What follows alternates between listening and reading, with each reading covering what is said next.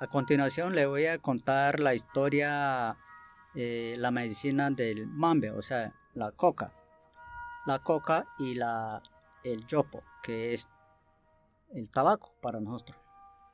Para nosotros, el mambe y, el, y la coca es una medicina ancestral que ha creado desde, desde la, la creación de nuestros, de nuestros étnicos.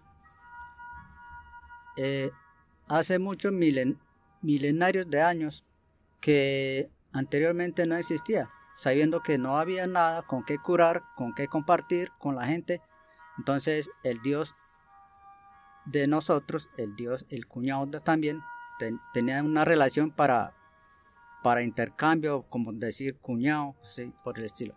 Entonces, eh, sembró una mata de coca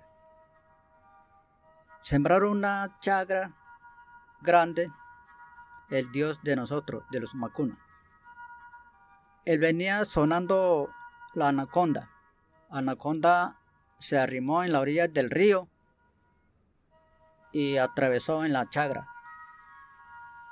Se iba así de, forma zigzag, ¿cierto? Se sabe cómo anda la, la anaconda. Entonces los pasos que él las huellas de anaconda eh, se nacieron las, las semillas de coca. Entonces, a partir de ahí, hicieron la ceremonia y sacaron la coca y hicieron un proceso para sacar el polvo de, coca y el polvo de tabaco. Y con eso ah, hacían las curaciones. Porque sin, sin coca y, el, y el yopo no tiene equilibrio el cosmos, la naturaleza, la comunidad y el entorno de, de los niños, las mujeres, y los, los jóvenes. Le, le, aclaro lo que le voy a decir. La coca, cuando uno le dice la coca, la gente se confunde. La coca no es eh, cocaína. La coca para nosotros es una medicina ancestral. Medicina que cura las enfermedades, la medicina que cura a los niños.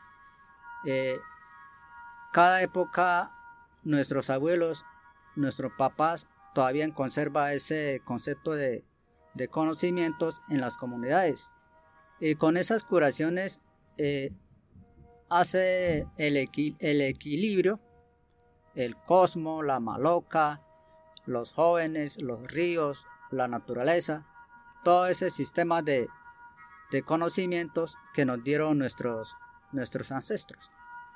Entonces, la coca también no es para nosotros para comprar armas, no es para conquistar mujeres, no es para elaborar la pasta la pasta blancas como lo están elaborando hoy en día algunos sectores de, Colombia, como en Cauca, como en Amazonía, como en las Guaviare, bueno, etc.